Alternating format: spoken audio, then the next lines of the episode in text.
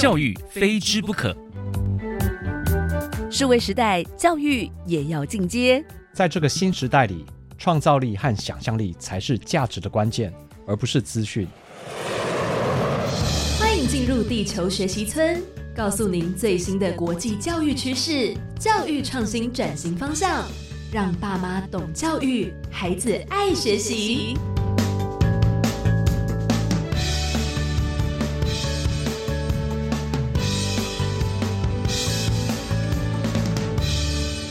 大家好，我是地球村的村民吴俊辉。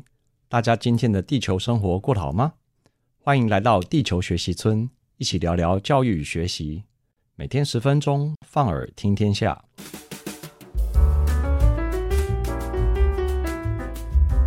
上次我们提到终身学习在面临工业四点零失业潮的重要。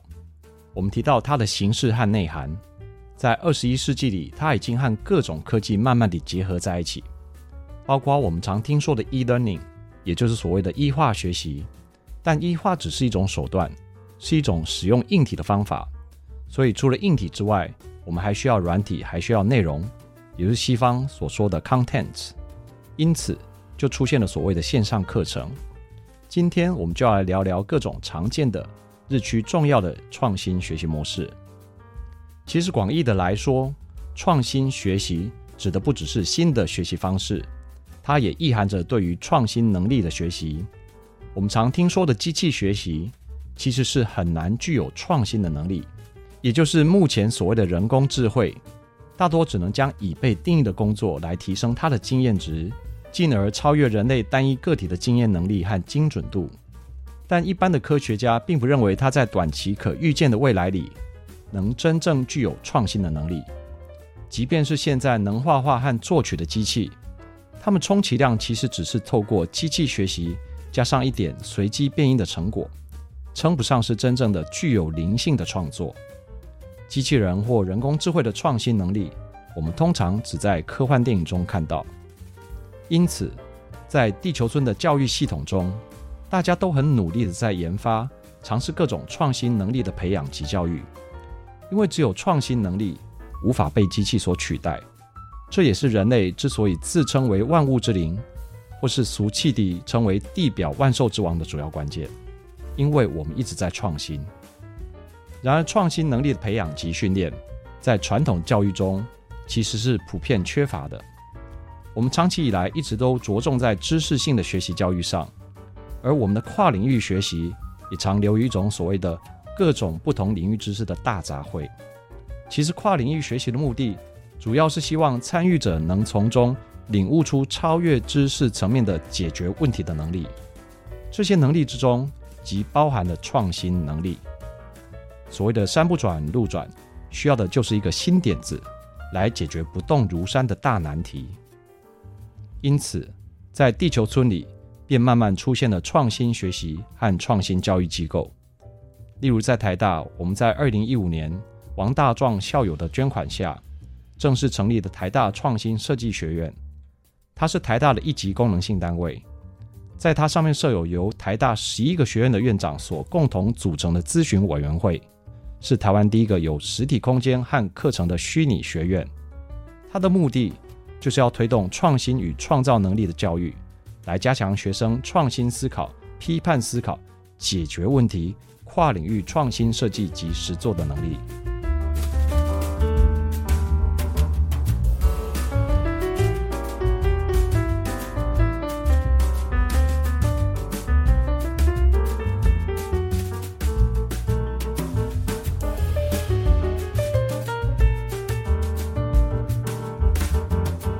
前面我们提到台大的创新设计学院，而在中小学端，其实也一直有不少的创新教育机构成立。例如我们常听说的实验小学、森林小学，不但有公立的，也有私立的。他们在台湾其实已经深耕了数十年。而我自己小学所念的，就是台中师专附属实验国民小学，简称中师附小。这些公办的实验小学。其实已经存在了半个世纪，它的目的就是要因应社会时代的变迁，想透过实验来发展出更适合全民的教育系统。在私立实验小学方面，近年来随着政府法规的开放，更是有越来越多的民间机构投入办学。它的目的不外乎就是要启发孩子们的好奇心，提升他们彼此协作、联想和综合思维的能力，并且透过行动来落实他们的创新实验。这些办学的人希望那些能掌握这些技能的孩子们，对于未来有更强的适应能力，过着更健康、更充实的生活。有部分的实验学校，甚至是强调没有功课、没有考试。要从游戏中快乐学习。这些实验小学的出现，固然是面对二十一世纪新挑战的新希望，但既然是实验，我们也必须有面对实验失败的心理准备。你是否要让孩子接受实验？你是否能够接受实验失败的后果？如果不行，那这显然不是您的选项之一。而且，国内的实验小学。还有一个共同的特色，就是学费特别高。这其实不是办学者的问题，而是进行实验的成本问题。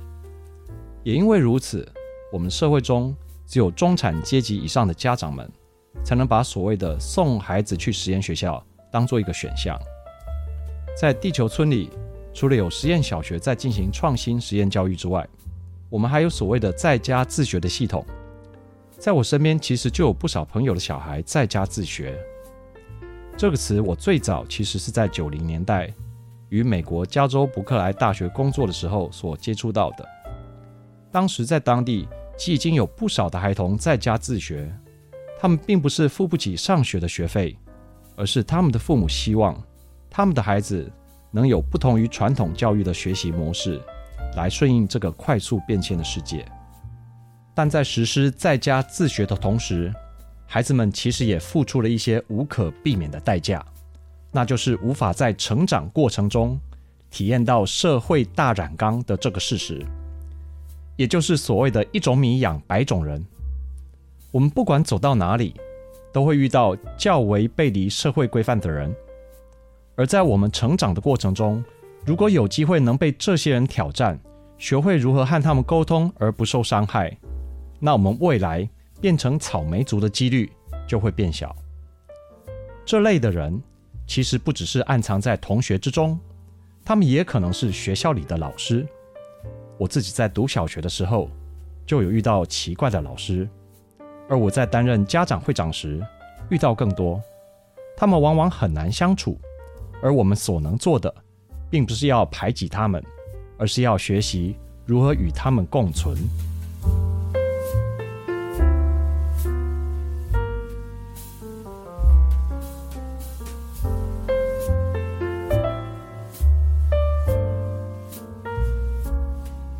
聊到这边，您是否对创新学习稍微有点概念了呢？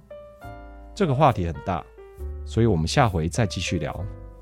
我是吴俊辉，祝您有个愉快的一天，我们下次见。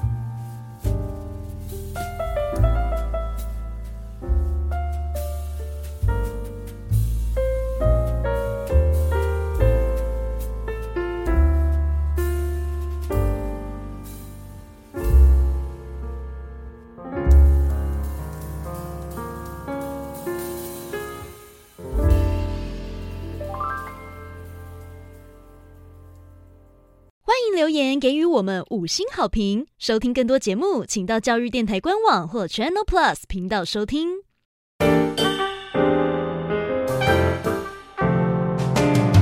Open your mind，就爱教育